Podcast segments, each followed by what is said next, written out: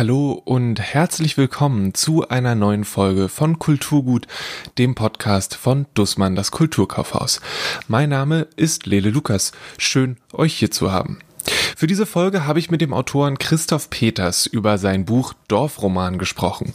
Wir haben uns über die Spaltung zwischen alt und neu und zwischen Stadt und Land unterhalten. Und weil der Klimawandel in dem Buch auch eine große Rolle spielt, haben wir natürlich ebenfalls über eben diesen gesprochen. Zum Thema Klimawandel habe ich mir dann ein paar Empfehlungen aus dem Kulturkaufhaus geholt. Also lehnt euch zurück, macht es euch gemütlich oder schnürt die Schuhe zu, der Spaziergang kann beginnen.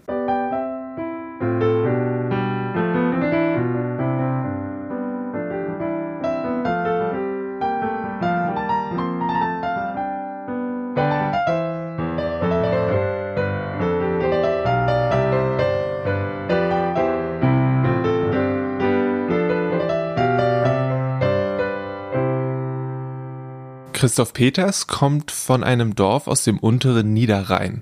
Sein erster großer Wurf hieß Stadt, Land, Fluss und spielte auch schon in der Gegend, in der auch der Dorfroman spielt. Der Dorfroman ist 21 Jahre später erschienen und dazwischen hat Peters nicht ganz genauso viele Bücher geschrieben. Ich empfehle einen Blick in seinen Blog, denn auch wenn der nicht mehr ganz aktuell ist, ist das doch ein schöner Einblick in den, das Leben und die Sachen, die der Autor so macht. Der Dorfroman besucht auf autofiktionale Art seinen Heimatort am Niederrhein und setzt sich mit den festgefahrenen dörflichen Strukturen, dem Blick in die Zukunft, dem Erwachsenwerden und einem kommenden Atomkraftwerk auseinander. Aber genug von mir, hören wir das Ganze doch lieber vom Autoren selbst, der sich am Anfang auf die Frage hin, wer er denn sei, irgendwie deutlich umfangreicher vorstellt, als es seine VorgängerInnen in diesem Podcast bisher so gemacht haben. Das ist auf keinen Fall schlecht. Das war nur, ich war total überrascht. Ich dachte, er sagt einfach nur, ich bin Christoph Peters und ich bin Autor. Nein, nix da. Äh, wer bist du? Ups, wenn ich das wüsste. Ich komme ähm, aus einem kleinen niederrheinischen Bauerndorf, bin in einem Elternhaus geboren, was eine sonderbare Zweiteilung hatte. Also sprich, meine Mutter kam aus der Stadt und war Dorflehrerin, kam da so als Missionarin der Moderne Ende der 50er Jahre in dieses Dorf und mein Vater war quasi Native, also er stammte von einem kleinen Selbstversorgerhof und war voll in dieses Dorf integriert und ähm, kam eigentlich fast noch aus einer anderen Zeit, also in dem Teil des Dorfes, wo er groß geworden ist, wo der Hof meiner Großeltern steht, beziehungsweise stand gab es mehr oder weniger kein fließend Wasser. Es gab irgendwie ähm, Leute, die sehr arm lebten, mehr oder weniger Selbstversorger waren und irgendwie von Tauschhandel und den spätfeudalen Dienstbeziehungen zu den Großbauern im Zentrum des Dorfes standen. Und dieser Riss eigentlich zwischen einer fast archaischen Dorfsozialisation und städtischem Bildungsbürgertum, der geht eigentlich, soweit ich mich zurückerinnere, durch mich durch. Ähm, ich glaube, das ist eigentlich so der, das, was mich in der Selbstwahrnehmung am meisten charakterisiert, diese sonderbare Mischung aus ähm, irgendwie was vorzeitlich ländlicher Herkunft und ähm, Moderne. Und das hat sich eigentlich auch durch meinen ganzen Ausbildungsweg durchgezogen. Als nächstes geht es dann darum, wie der Dorfroman entstanden ist und in welchem Kontext diese Geschichte stattfindet. Als ich Stadt am Fluss geschrieben habe, hat mich tatsächlich eher dieser Riss, von dem ich am Anfang erzählt habe, der so durch mich durchging, zwischen Stadt und Land, dem bürgerlichen Kulturmenschen in mir und dem ähm, archaischen Bauernsohn. Dieser Riss hat mich interessiert und das hätte kein Atomkraftwerk noch als drittes Thema verkraftet. Also habe ich quasi dieses Dorf freigestellt, sozusagen, würde man in der Bildbearbeitung sagen, ähm, und das Atomkraftwerk fein säuberlich rauspräpariert. Habe dann aber irgendwie gedacht, naja, dieses Ding mit dem Atomkraftwerk wäre schon auch nochmal ein Thema. Und gleichzeitig habe ich dann ähm, so vor ein paar Jahren gemerkt, dass das, was ich in Stadtlandfluss angerissen hatte über die Veränderung und die Auflösung der traditionellen Bauerndörfer eigentlich in den letzten 20 Jahren sich sehr dramatisch nochmal beschleunigt hat. Und ähm, eigentlich vieles von dem, was ich befürchtet oder gesehen habe, was sich abzeichnete, inzwischen Realität geworden waren. Gleichzeitig sah ich irgendwie öfter ich nach Hause fuhr, dass irgendwie wahnsinnig viele von den alten Leuten in den Dörfern plötzlich allein da standen, weil die Kinder weggegangen waren.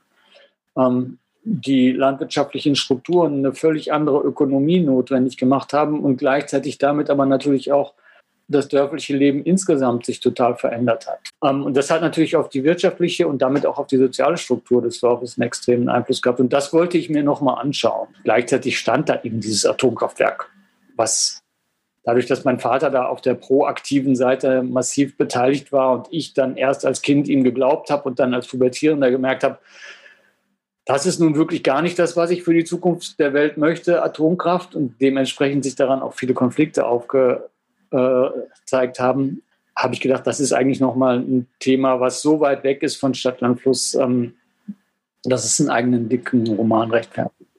Wie war das dann, diese doch sehr, also die ganzen persönlichen Sachen nochmal rauszuholen und auf eine gewisse Art und Weise zu fiktionalisieren, aber auch irgendwie zu erhalten? Ist dann, wo bist du dann gelandet am Ende, als du fertig warst, dass du, also wie hast du darauf zurückgeguckt? Also der Schreibprozess selber war irgendwie auf der einen Seite natürlich fast wie eine Autopsychoanalyse ohne Therapeuten, weil ich wirklich für das gesamte Schreiben, insbesondere des reinen Kindheitsstrangs, aber auch des Pubertätsstrangs, ähm, zurückgegangen bin in Empfindungen, von denen ich gar nicht wusste, in welcher Intensität die irgendwo in irgendwelchen abgelegten Kammern meines Gedächtnisses oder Unterbewussten noch da sind. Das heißt, irgendwie, wenn du dann erstmal anfängst, dich in so eine Szenerie zurückzuwerfen, plötzlich dich an alte Fernsehserien erinnerst, dich erinnert, wie das, Bau, das Haus der Nachbarn gebaut wurde, wie du da irgendwie als Kind auf der Straße am Rhein überall dort gewesen bist, bringt sozusagen jede Erinnerung neue hervor. Und dann, ja, dann geht man halt in diesen ganzen Empfindungsraum rein und sieht irgendwie, dass es diese Welt nicht mehr gibt, was dann auch mit so einem Trauerprozess einherging. Erstens mal, viele der Leute, an die ich mich erinnert habe, sind einfach schlicht tot.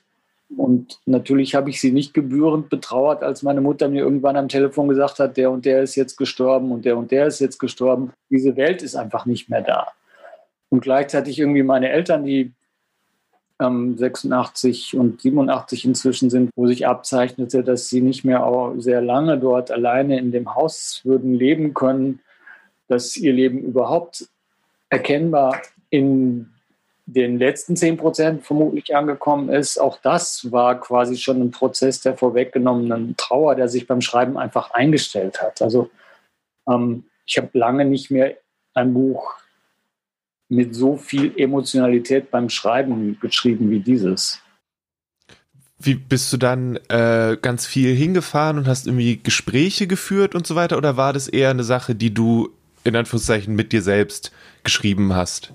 Beides. Also ich war natürlich, ich bin ja sowieso immer relativ regelmäßig bei meinen Eltern gewesen. Ich habe natürlich gerade meinen Vater und meine Mutter irgendwie nach diesen ganzen Dingen nochmal wieder gefragt wollte aber natürlich auch sozusagen nicht nur ein objektives Szenario haben, sondern ich wollte schon irgendwie meine subjektive Sicht auf das Ganze haben, musste gleichzeitig viele Dinge präzise nachrecherchieren, also diese ganze Geschichte rund um den Verkauf des Landes, des Kirchenlandes an die schnelle Brüterbetreibergesellschaft, den Konflikt mit dem Bistum Münster, die ganzen Reibereien, da brauchte ich einfach Akten und da habe ich irgendwie Papiere gefunden. Irgendwie, es gibt irgendwie eine große Zusammenstellung vom ähm, von der bischöflichen Pressestelle aus Münster. Es gibt aber auch quasi eine Gegendokumentensammlung, die eine der Aktivistinnen 77 im Privatdruck verlegt hat. Das habe ich dann gefunden. Und dann gab es eine große Menge von Zeitungsausschnitten, die meine Mutter selbst gesammelt hatte. Es gab Originaldokumente von Matrizen ähm, und Stimmzetteln und so, die sich noch bei uns im Keller gefunden haben, die ich dann wiederum auch als Transportermedium sozusagen für diese Zeitreise in die Vergangenheit benutzen konnte und an denen ich aber gleichzeitig sehr präzise nochmal nachkonstruieren konnte, wie diese ganze Auseinandersetzung tatsächlich abgelaufen ist, weil ich wollte es schon präzise in die Zeit implementieren, dass also die Abläufe einfach stimmen. Wie hat deine Auseinandersetzung mit dem, auch mit diesem, mit dem Widerstand gegen das äh, Atomkraftwerk und so weiter. Hat es deine, deine jetzige Sicht auf diverse Widerstände gegen äh, Klima, also gegen Klimaentwicklung und so weiter auch nochmal beeinflusst? Im Prinzip, also ich habe als 15-Jähriger mit einem Klassenkamerad eine Wette laufen, die ist noch nicht zu Ende. Also ähm, habe ich gewettet als 15-Jähriger, dass in 50 Jahren die Erde nicht mehr bewohnbar sein wird, wegen Klimawandel, wegen der Vergiftung von allem, wegen der Müllkatastrophen und ähm, um einen roten Kojak Lolly. Ich weiß nicht, wer von uns in vermutlich dann ungefähr zehn Jahren gewinnen, gewonnen haben wird, aber jedenfalls, dass das passieren würde, wogegen Fridays for Future jetzt demonstriert, wo jetzt irgendwie der Klimawandel plötzlich in aller Munde ist, seit ja noch gar nicht so langer Zeit wenn ich mir die Bücher angucke, ich habe damals irgendwie, das war so mein absolutes Lieblingsbuch, Rettet die Vögel, wir brauchen sie. Ist, glaube ich, 77 rausgekommen mit einer roten Liste der aussterbenden Arten, wo die ganze Problematik des Insektensterbens, wo sie jetzt gegen den Widerstand der Bauern anfangen, irgendwie ernsthaft was gegen unternehmen zu wollen. Also mit quasi 40 oder 50-jähriger Verspätung fast, wobei man das alles schon wusste. Das ist alles vor 40 Jahren schon da gewesen und ähm, irgendwie auch in die Gründung der Grünen eingegangen, aber nie wirklich als politische Agenda umgesetzt worden, von Details irgendwie abgesehen.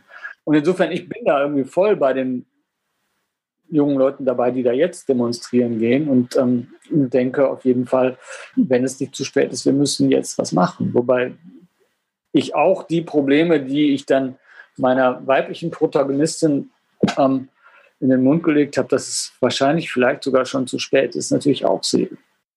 Hältst du noch an deiner Wette fest, an deinem Teil der Wette? Oder also bist du noch, ich sage jetzt mal, ähnlich pessimistisch? Ich denke, wir haben gar keine Möglichkeit, hoffnungslos zu sein. Das spätpubertäre Pathos des Untergangs würde ich heute wenn ich ganz düster drauf bin, immer noch haben. Aber ich denke immer, es nützt nichts. Wir müssen einfach weitermachen. Ja, dass, ähm, dass wir die Umwelt weniger zerstören und dass wir unseren unbegrenzten Wachstumswahn ganz dringend beschränken müssen, ist, glaube ich, unstrittig. Aber bei allem anderen können wir nur darauf hoffen, ähm, dass dieses komplexe System Erde uns irgendwie äh, sich selbst am Laufen hält und ähm, damit uns auch weiterhin irgendwelche Lebensräume ähm, bereitstellt. Wir müssen einfach sowieso immer weitermachen und die Hoffnung aufzugeben, finde ich, ist eigentlich per se verboten, obwohl ich ähm, Tage habe, wo ich ähm, denke, es, man könnte berechtigt die Hoffnung aufgeben. Aber das darf man nicht. Ich glaube, das ist für mich war da total viel dabei, wo, wo ich irgendwie mal nochmal drüber nachdenken muss. Und genau das ist es auch, was Christoph Peters mit dem Buch erreichen möchte. Naja, es gibt ja sozusagen neben dem ökologisch-politischen Strang gibt es ja auch die Fragestellung, was machen wir mit unseren Eltern? Also die Frage überhaupt nach familiären Bindungen und Verpflichtungen über Generationen hinweg. Das halte ich insbesondere für unsere westlichen Gesellschaften auch vor Corona schon für ein Thema, vor dem wir meines Erachtens auf eine wirklich fatale Weise davonlaufen. Wir als jüngere Generation, ich schließe mich da selber, obwohl ich jetzt schon nicht mehr jung bin, mit ein, sind irgendwann davon ausgegangen, naja, sollen die Eltern doch halt, ja, die waren okay als Eltern, aber mein Gott, sie haben ja jetzt genug Geld, dann können sie sich ja einen Altenheimplatz nehmen. Und ich ziehe jetzt mal immer auf jeden Fall woanders hin und ich habe jetzt in meiner Wohnung auch keinen Platz und ich habe jetzt auch keine Zeit, mich groß um die zu kümmern was eine Aufkündigung eines Generationenvertrags natürlich ist, der Jahrzehntausende in der ganzen Welt gegolten hat ähm, und in einem Großteil der Welt auch immer noch gilt. Und also ich glaube, dass die Frage, ähm, was wir mit unseren alten Leuten machen, auch im Rahmen der Gesamtkapitalismusdiskussion ähm, nochmal ganz neu geführt werden muss, weil wir so ein bisschen, ohne es zu merken und bei allem Gutmeinenden, im Grunde die Hauptkonsumentengruppe zur einzig relevanten Gruppe für ähm, die Frage nach Menschenrechten ähm, gemacht haben. Bei den Kleinkindern ist es ja auch so, dass wir sagen, naja, wir müssen jetzt irgendwie doppelt verdienen, was wir de facto müssen, wenn wir in Städten leben. Ich meine, in 90 Prozent aller Berufe kannst du anders als vor 50 Jahren als Alleinfriseur kannst du keine Familie in der Stadt mehr erlehnen, weil, weil dein Gehalt für eine Wohnung, die groß genug ist, dass drei Leute da oder vier Leute drin wohnen können, einfach schon komplett drauf geht. Da hast du noch nichts gegessen. Auch da muss man sich fragen, irgendwie, ob da die ökonomischen Strukturen noch stimmen. Und wo wir auch fragen müssen, wenn wir gleichzeitig Emanzipation der Geschlechter und gleichberechtigte Teilhabe wollen, müssen wir die Arbeitswelt verändern, so dass tatsächlich Eltern sich die Kinderbetreuung teilen und trotzdem irgendwie gleichzeitig beruflich sein können. Und auch da bei den Kindern würde ich sagen, ähm, müssten wir drauf gucken, was wir im Rahmen unserer aktuellen ähm, Glorifizierung des ökonomischen Fortschritts und des Reichtums und des Konsums, ähm, was wir da anders machen müssten, um zu einer besseren und einer humaneren Gesellschaft zu kommen. Und das sind Fragen, die in dem Roman natürlich auch eine Rolle spielen. Da jetzt mehr auf die alte, auf die Art und Weise, wie wir mit den Alten umgehen. Daneben ist der Roman sozusagen auch natürlich der Versuch, ähm, nochmal eine andere Lebensweise zu zeigen, die Vor- und Nachteile hatte, verglichen mit unserer Lebensweise. Wenn man aus dem Roman da rausgeht und darüber nochmal nachdenkt, ähm, wie sich die Welt so verändert hat in den letzten 40, 50 Jahren, dann ist das irgendwie auch hilfreich. Und gleichzeitig möchte ich aber auch, dass ähm, man mit einem guten und warmherzigen Gefühl einfach für die Leute, die in dem Roman vorkommen, aus dem Buch rausgeht.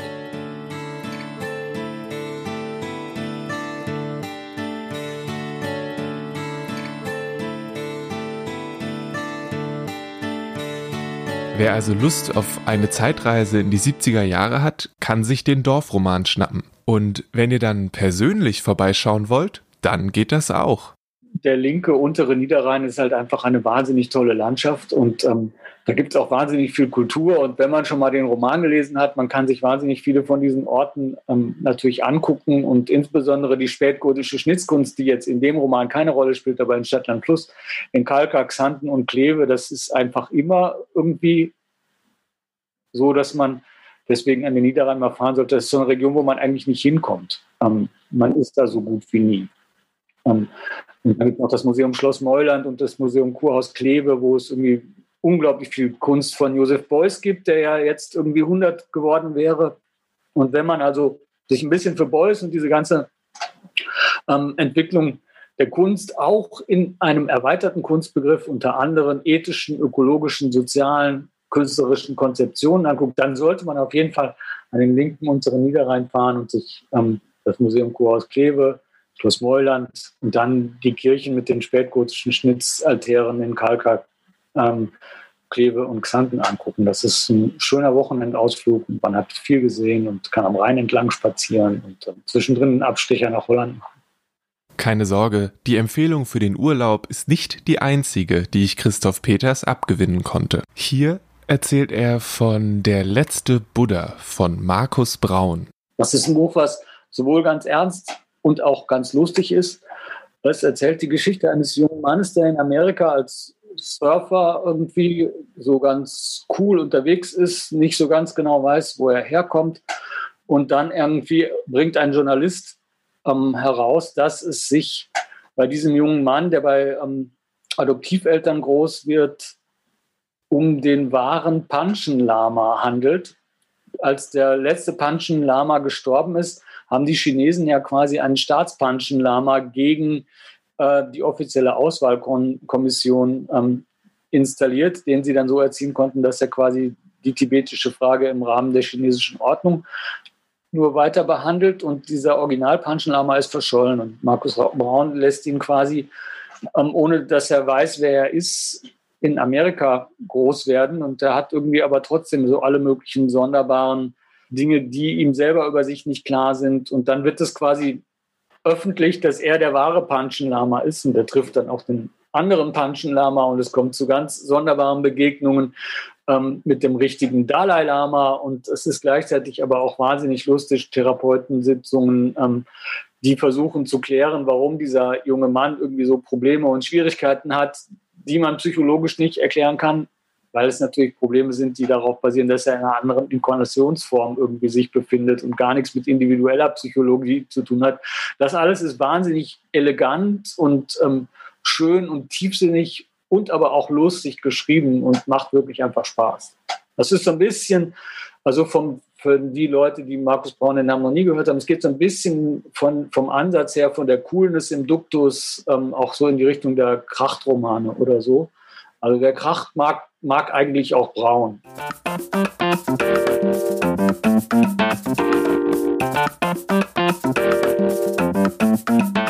In dem Gespräch wurden unzählige Themen angesprochen. Es ging um Landwirtschaft, um Ökonomie und um den Klimawandel. Auf letzteres habe ich mich dann für die Empfehlung diese Woche konzentriert. Das ist ein Thema, zu dem es einerseits Bücher wie Sand am Meer gibt, aber andererseits ist der Klimawandel in Köpfen von vielen Leuten, und da schließe ich mich mit ein, auf eine gewisse ganz komische Art und Weise noch nicht ganz real geworden. Und ich habe deshalb mit Isabel aus dem English Bookshop über ein Buch gesprochen, in dem Amitav Ghosh versucht zu erklären, warum wir uns den Klimawandel nicht wirklich vorstellen können. Isabel, wir haben vor einer Weile über ein Buch namens The Great Derangement gesprochen. Und äh, du hast davon sehr geschwärmt, auch weil du meintest, dass du dich noch an sehr viele Details äh, sehr gut erinnern kannst. Was war das denn nochmal für ein Buch und warum ist es vielleicht äh, eine Leseempfehlung oder einen Blick wert? Ja, also The Great Derangement, Climate Change and the Unthinkable von Amitav Ghosh ist mir während meiner äh, Masterarbeit unter die Finger gekommen. Es wurde mir auch von einer Kollegin empfohlen. Und ich habe es in die Hand genommen, weil es den Klimawandel in den Aspekten von Literatur, Geschichte und Politik äh, einfach mal weiterdenkt. Und der Autor versucht darzulegen, inwiefern diese drei Aspekte, die ja uns als Menschheit und Gesellschaft ausmachen, unzulänglich sind, insofern, dass sie es nicht schaffen, den Klimawandel zum einen darzustellen, zum anderen zu erschreiben, zu verhandeln und etwas gegen ihn zu tun. Und das verbindet er mit dem, was in dem Untertitel steht, halt, dass der Klimawandel immer noch undenkbar ist, dass er nicht vorstellbar ist und dass ähm, die Schuld sieht er dabei unter anderem bei der Geschichtsschreibung, bei der Literatur und auch bei der Politik. Hm. Ähm, es geht ja in dem, in dem Interview in dieser Folge unter anderem um ein äh, Buch, in dem ein, es um ein Dorf geht, neben dem ein AKW gebaut werden soll. Und das war halt irgendwann, also es ist auch schon wieder eine ganze Weile her. Und äh, damals waren dann auch, da haben wir auch in dem Interview darüber gesprochen, mit, ähm, dass halt schon mal die Leute gesagt haben, hey, wir müssen irgendwie aufs Artensterben aufpassen und wir dürfen nicht alle Wälder abholzen und so weiter. Und das fällt dann da, schätze ich, mit rein, dass wir uns einfach nicht vorstellen können, dass da schlimme Dinge passieren, weil es so ungreifbar ist. Habe ich das dann so richtig zusammengesetzt? Ähm, ja, insofern. Und ähm, er ist ja ein indischer Schriftsteller und daher ist sein Gebiet auch gerade ähm, die Klimakatastrophen, die in Indien passieren und wie sie dort äh, aufgeschrieben werden und politisch verhandelt werden. Und gerade Indien ist ja durch seine Lage auch durch die verschiedensten Klimakatastrophen bedroht.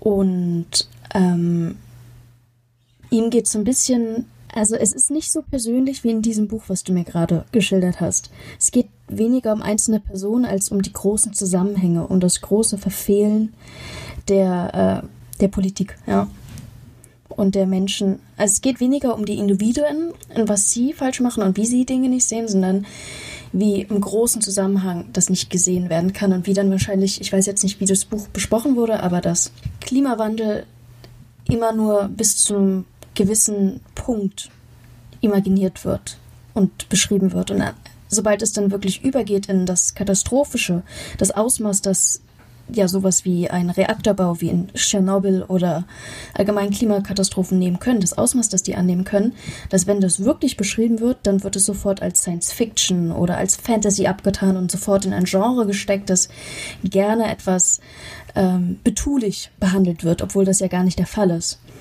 Ähm, und das prangert er halt grob groß an, dass ähm, sich die Leute davor sträuben, sich wirklich damit auseinanderzusetzen, wie katastrophal es wird und also werden kann und werden wird, wenn hier nicht irgendwann eingeschritten wird.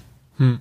Ich habe auch jetzt eben, als du das beschrieben hast, habe ich so gedacht, nee, aber es, die, es wird doch ständig über Katastrophen, es gibt auch unendlich viele Klimakatastrophenfilme oder Bücher. Und dann aber hast du natürlich recht, dass es nicht im, das passiert halt im Genre und nicht im, sagen wir mal, also jetzt ganz grob gesagt, Mainstream. Genau, also ähm, viel, was mit diesen also oft, wenn es um Klimakatastrophe geht, dann ist es entweder, okay, jetzt haben wir eine neue Unterwasserwelt oder Wasserwelt wie dieser komische wasserdystopische Film. oder dann hat man sowas wie Mad Max Fury ähm, oder ja, am besten diese Emmerich-Filme und all sowas, weil viele Medien, oder Medien ist das falsche Wort, aber weil viele äh, fiktionale Medien das dann so auf die Spitze treiben und so übertreiben, dass die Rezipierenden dann gar nicht mehr die Unterscheidung treffen können, die feine Unterscheidung, die aber wichtig ist zu machen zwischen Fiktion und dass das, was da passiert, eigentlich auch real sein könnte. Ähm, und ich glaube, so langsam nimmt das Fahrt auf. Das Buch von äh, Amitav Ghosh ist auch von 2016 oder 17. Und so langsam eskaliert es ja immer weiter und ich glaube auch durch solche Organisationen wie Fridays for Future und etc. Ähm, nimmt es, wird es auch langsam, jedenfalls in Literatur, neu aufgenommen, das Thema, wie zum Beispiel, ich glaube, das hast du gelesen, Weather von Jenny Jenny Offel, Offel? ja. Genau, das ja auch sich mit Klimawandel auseinandersetzt und ähm, das auf eine Art und Weise tut, die dann halt eben nicht sofort als Genre abgestempelt wird. Wobei es ja nicht heißt, dass Genre-Literatur das nicht auch sich wirklich damit auseinandersetzt, aber das ist das Problem, das wir halt haben äh, in der Literaturszene, dass viel, was Fantasy und Science Fiction ist, halt schnell als nicht ernstzunehmende Literatur abgestempelt wird, obwohl dies ja natürlich nicht der Fall ist. Aber sobald es etwas ist, was unvorstellbar ist, das ist wieder der Titel, The Unthinkable. Und der Climate Change ist halt nun mal unthinkable, so wie er stattfinden wird. Das heißt, wenn Menschen ihn so imaginieren, wie er ist, dann wird er sofort abgestempelt als Fantasie und als ob. Guckst du jetzt, inwiefern guckst du nach dem Buch anders auf den Klimawandel? Ich, also was Amitav Ghosh stark macht, und das versuche ich jetzt auch zu beherzigen, ist die Zusammenhänge besser zu erfassen, die zwischen ähm, Klimawandel, Politik, Geschichte und Literatur bestehen.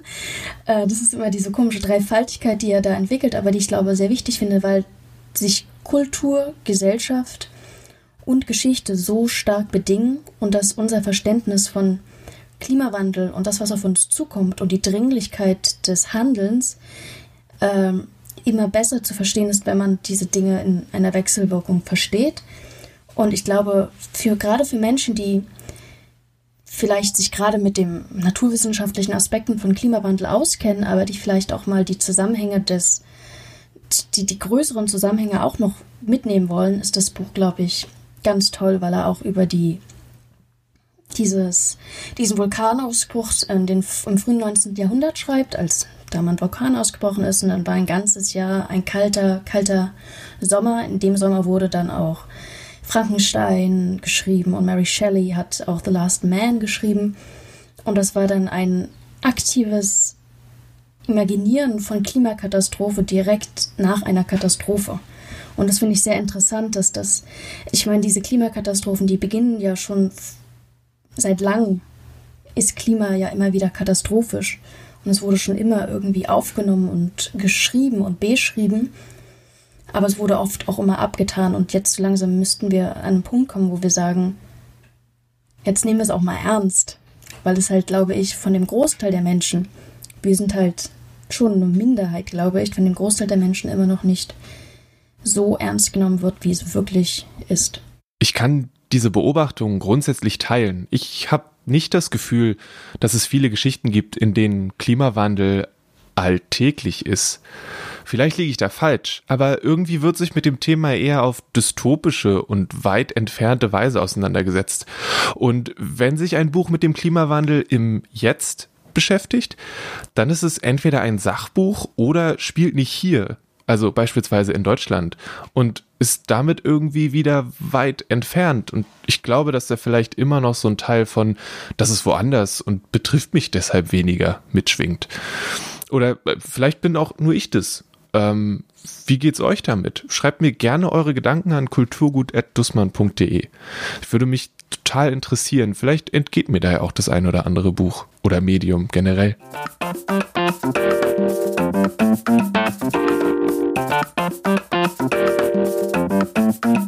Letzte Woche hat Matthias von Jazz und schwarzer Kulturgeschichte berichtet. Diese Woche hat er drei Sachbücher über den Klimawandel im Gepäck. Ja, ich möchte ein Buch vorstellen, wo wir gerade das Interview mit dem Herrn Peters hatten über die Anti-AKW-Bewegung. Und da möchte ich gerne zwei, aktu zwei aktuelle Bücher hätte ich hier. Ich habe einmal diesen Andreas Malm. Das ist ein ähm, Humanökologe, der ist an der Uni in Lund in Schweden. Und er hat ein Buch geschrieben, das heißt Klimax. Und ähm, da das ist so auch so eine politische Analyse, wie schwierig es ist, eine internationale Zusammenarbeit äh, zusammenzukriegen. Also man merkt jetzt in der in der Corona-Krise merkt man doch, dass die Regierungen ähm, durchaus in der Lage sind, bei einer, bei einer Dringlichkeit punktuell zusammenzuarbeiten und auch wenn nicht alles hundertprozentig klappt, aber doch an einem Strang zu ziehen. Und dass das in der in der Klimakrise, die dann nur noch wesentlich nachhaltiger ist, ähm, das nicht immer so klappt. Und ähm, das ist ein, ja, ein Weckruf, wie es immer so heißt. Und ähm, der beschreibt auch sehr gut die Dringlichkeit der politischen Entscheidungen, der wirtschaftlichen Entscheidungen, was getan werden muss. Und er ist kompetent, er ist ein Humanökologe, wie gesagt, unterrichtet an der Uni in Lund und ist ein Klimaaktivist seit vielen Jahren. Und das ist ein kurzes, knappes Buch, wo man auch den gegenwärtigen Stand des Schlamassels zusammengefasst hat. Und das ist jetzt zu empfehlen. Wie hat dich das Buch zurückgelassen? Warst du danach frustriert und verärgert oder hat es dich eher mit einer Prise Optimismus versehen, weil es so ein bisschen zeigt, dass es ja eigentlich geht? Gute Frage. Also ähm, man weiß ja vieles davon und ähm, es, es, ist, es zeigt eher so eine Dringlichkeit, dass was passiert, äh, dass, dass was passieren muss. Also man, man ähm, lehnt sich nicht so zurück und denkt, ach, alles ist gut und wir warten mal ab, sondern es macht einem schon deutlich, ähm, dass die Zeit drängt. So, das ist nicht entspannend. Das ist, ähm, das ist schon klar. Äh, und es ist auch nicht so, dass ähm, ich das nicht gewusst hätte vorher. Aber ich fand diesen Dreh zur aktuellen politischen Lage, wo man wirklich merkt, es es geht, hey, die Regieren können, können zusammenarbeiten. Man muss sich einfach nur zusammenraufen. Nun bin ich nicht in der Position, das, das zu entscheiden, aber ähm, das ist auch ein, bisschen ähm, ja motivierend, am Thema dran zu bleiben. Und äh, das, das nächste, was du hattest, hieß ähm, 6 Grad mehr. Wäre das dann so eine, so eine Grundlagensache, auf der man den Andreas Malm dann aufbauend liest? Genau, also 6 Grad mehr fasst den, äh, den aktuellen Forschungsstand zusammen. Also der, der, die verheerenden Folgen der Erderwärmung, man kriegt einfach erklärt, so kompakt zusammengefasst, was bedeutet der Klimawandel, äh, wie ist die derzeitige Situation, was muss getan werden. Das sind auch Dinge, wenn man sich für das Thema interessiert, weiß man das meist. Aber ich finde es zum Beispiel ganz gut, wenn man mit Leuten diskutiert, die, oh, die das alles verharmlosen und sagen, na jetzt hab dich mal nicht so und es ist, ist halt ein warmer Sommer und es ist halt ein kalter Winter und äh, es hat es immer gegeben. Ähm, und man kennt es ja, dass man plötzlich einfach so ohne Argumente dasteht, nicht einfach weiß, was man da jetzt sagen soll. Und da hat man einfach so ein, einfach mal so die, die ganzen gängigen, äh, wichtigen ähm, Informationen und Fakten zur Hand. Das ist knapp zusammengefasst in einer, äh, in einer verständlichen Sprache. Na, so knapp ist es nicht, es sind auch 400 Seiten, aber ähm, es ist so der aktuelle Stand. Und äh, das ist auch, das ist drastisch und das ist auch wieder mal auch ein Weckruf und ein ähm, ja, macht auch die Dringlichkeit der Situation deutlich. War das, also ich, an anderer Stelle in dem Podcast ähm, spreche ich mit Isabel über äh, The Great Derangement von Amitav Ghosh und da geht es ja darum, dass wir uns das irgendwie nicht so richtig vorstellen können, was da passiert, weil es vielleicht auch eine sehr langsame Sache ist. Also keine Ahnung, während wir jetzt miteinander sprechen, ist draußen wunderschönes Frühlingswetter. Ähm, und eigentlich kann man die langen Hosen jetzt wieder in den Keller bringen, weil die braucht man dieses Jahr nicht mehr. Und das fühlt sich nicht nach einer verheerenden Situation an. Ähm, wie, wie macht es der Mark Lüners, dass das irgendwie präsent wird und ähm, anders vielleicht äh, abgespeichert wird? Oder wie war das bei dir? Der beschreibt natürlich auch die wirklich die, die drohenden ökologischen Auswirkungen. Da kann man dann auch nicht mehr so für sich sagen, ach, die Sonne scheint und, und, und ich lege mich jetzt in den Park. Also da geht's auch wirklich um, um großflächige Dürren und Verwüstungen, um, um, um Polkappenschmelze und solche Dinge, die jetzt mit einer allgemeinen Wetterlage oder einem schönen Sommertag nicht so viel zu tun haben. Also das geht schon um die, um die politischen wichtigen Veränderungen, die anstehen. Ja, ja, auch die, die, die globale Bedrohung, die wird, die wird schon greifbar und auch mit Fakten unterfüttert. Ich muss zugeben, ich habe da so eine kleine äh, Lücke, weil ich mich eher in fantastischen Gefilden ähm, rumtreibe als in den realistischen. Nicht, dass die äh, fantastischen Bücher sich nicht auch mit dem Untergang der Menschheit äh, befassen würden, aber es ist vielleicht auch einfach dann äh, eine Sache, die im Weltraum stattfindet und deswegen weniger realistisch. Die, Dystop die, die Dystopie ist real. ja, das ja, ja. Aber wir sind auf dem besten Wege dahin, auf jeden Fall der Amitav Bosch hat natürlich recht, dass man das nicht jeden Tag bemerkt. Man freut sich über schönen Sonntag und ähm, dass man sich jetzt einfach so auf die Bank setzen kann. Aber ähm, es gibt ja auch die, die, die globale Dimension, die ist auch nicht immer, immer täglich spürbar. Und da sind solche Bücher eben auch wichtig, die einem diese, äh, ja, die Fakten der globalen der, der Bedrohung auch, ja, auch greifbar machen. Das ist ja auch Konsens unter unter allen wissenschaftlichen Strömungen, wenn man mal von einzelnen Verschwörungstheoretikern absieht, äh, ist das, denke ich mal, zu 98 Prozent ähm, der Konsens. Und das, äh, du hast noch ein, ein drittes Buch noch vorgeschlagen, das heißt Im Strudel, mhm. ist von Frank Ükötter. Mhm. Das, das, das ist so ein bisschen was anderes, weil der, der zeigt, dass das ähm, äh, Umweltpolitik, Naturschutz ähm, auch eine historische Entwicklung hat und dass das, dass das eine, eine, ähm, eine wechselnde Bedeutung hatte und auch immer abhängig war von politischen Systemen, von politischen Entwicklungen, von wirtschaftlichen Entwicklungen. Das ist ein ein Riesenschinken, ich meine, über 800 Seiten oder so, und dabei ist, ist es sehr kurzweilig mit ganz vielen Anekdoten erzählt. Ich fand zum Beispiel interessant so eine Geschichte von einem, von einem Schiffsfriedhof in Bangladesch, wo halt so alte Schiffe verschrottet werden und wo, äh, die man dann irgendwie loswerden musste und so begann diese globale Müllwirtschaft, die jetzt ja ein, ein, ein Riesenthema ist, wo, man, wo, äh, wo man diese gigantischen Mengen von Müll entsorgt. Also, dass das ein Wirtschaftszweig wurde, fing fing da an und ähm, wusste ich auch nicht vorher.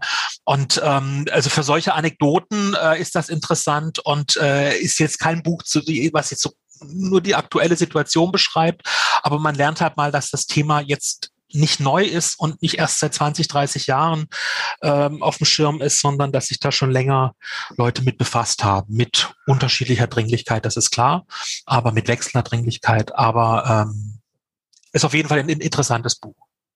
Aber wer, wer sich jetzt wirklich damit beschäftigen möchte, ähm, was ist jetzt Sache, worum geht's gerade, da würde ich, glaube ich, diese sechs Grad, äh, sechs Grad mehr würde ich, glaube ich, dann empfehlen, wenn man jetzt einfach mal Argumente braucht. Ähm, in der Diskussion mit dem Nachbarn oder dem Onkel.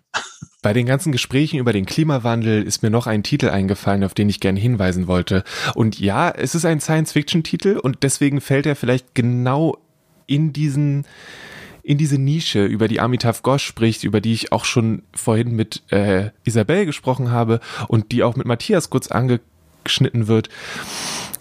Aber ich würde trotzdem gerne auf ihn hinweisen. Und zwar ist es von Kim Stanley Robinson der Titel The Ministry for the Future. Und es ist ein ziemlich umfangreicher, sehr ideenlastiger und teilweise sehr ausschweifender Roman.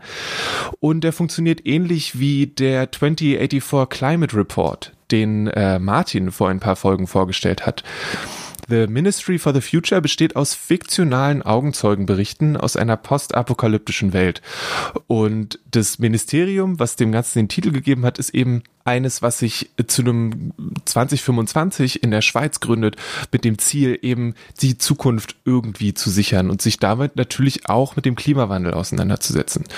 Und auch wenn das Buch viele Dinge darstellt, die natürlich absolut katastrophal und schrecklich sind. Dafür ist Kim Stanley Robinson so ein bisschen bekannt. Er hat vor ein paar Jahren auch ein Buch geschrieben, in dem New York fast komplett unter Wasser sitzt. Ähm, es ist im Kern doch irgendwo optimistisch und ich habe das Buch noch nicht gelesen, weil ich weiß, dass Kim Stanley Robinson eine sehr ausschweifende und erklärende Art hat, seine Bücher zu schreiben. Und ich habe es ehrlich gesagt noch nicht probiert. Aber ich finde diese Idee und die, der Versuch, sich mit der Zukunft auseinanderzusetzen auf diese Art und Weise, finde ich total cool und total spannend und ich wünsche dem, dass es mehr Platz bekommt. Das Buch lächelt mich generell schon seit einer Weile an und äh, wenn ich mit dem Buch, was ich jetzt gerade lese und danach mit dem neuen Roman von Patricia Lockwood fertig bin, vielleicht irgendwann, da springe ich da bestimmt auch mal rein und denke, dass ich da eine ganze Menge lernen werde, weil das ist eine Sache, die ich aus dem bisschen durch die Gegend lesen über The Ministry for the Future rausbekommen habe. Man lernt extrem viel. Man muss da Bock drauf haben, aber man lernt wirklich viel.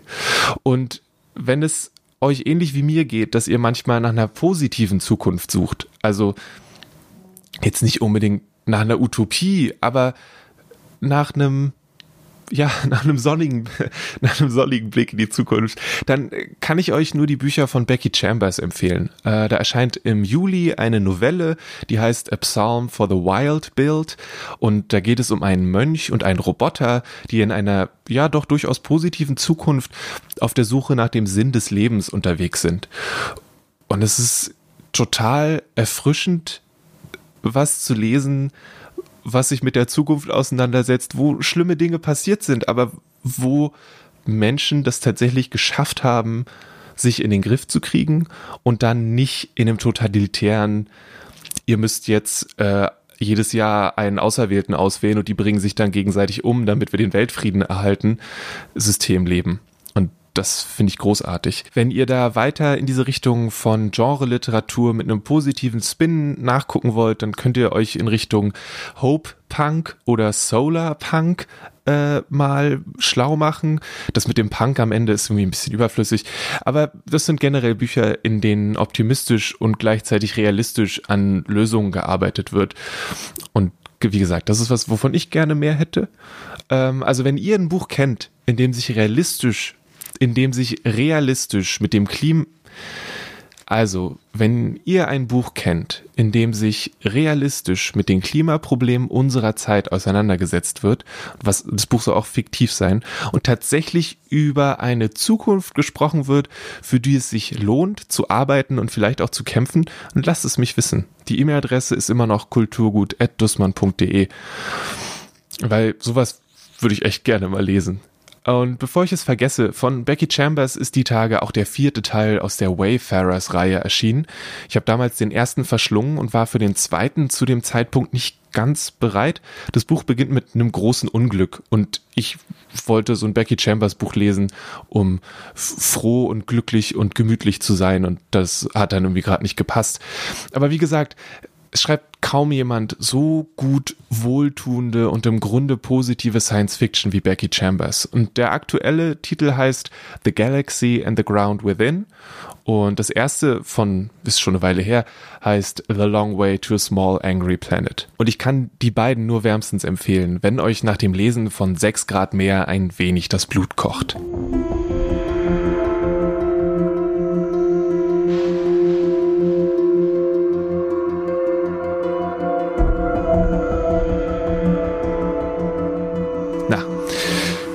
Dann habe ich erfolgreich untergebracht, was mir wichtig ist.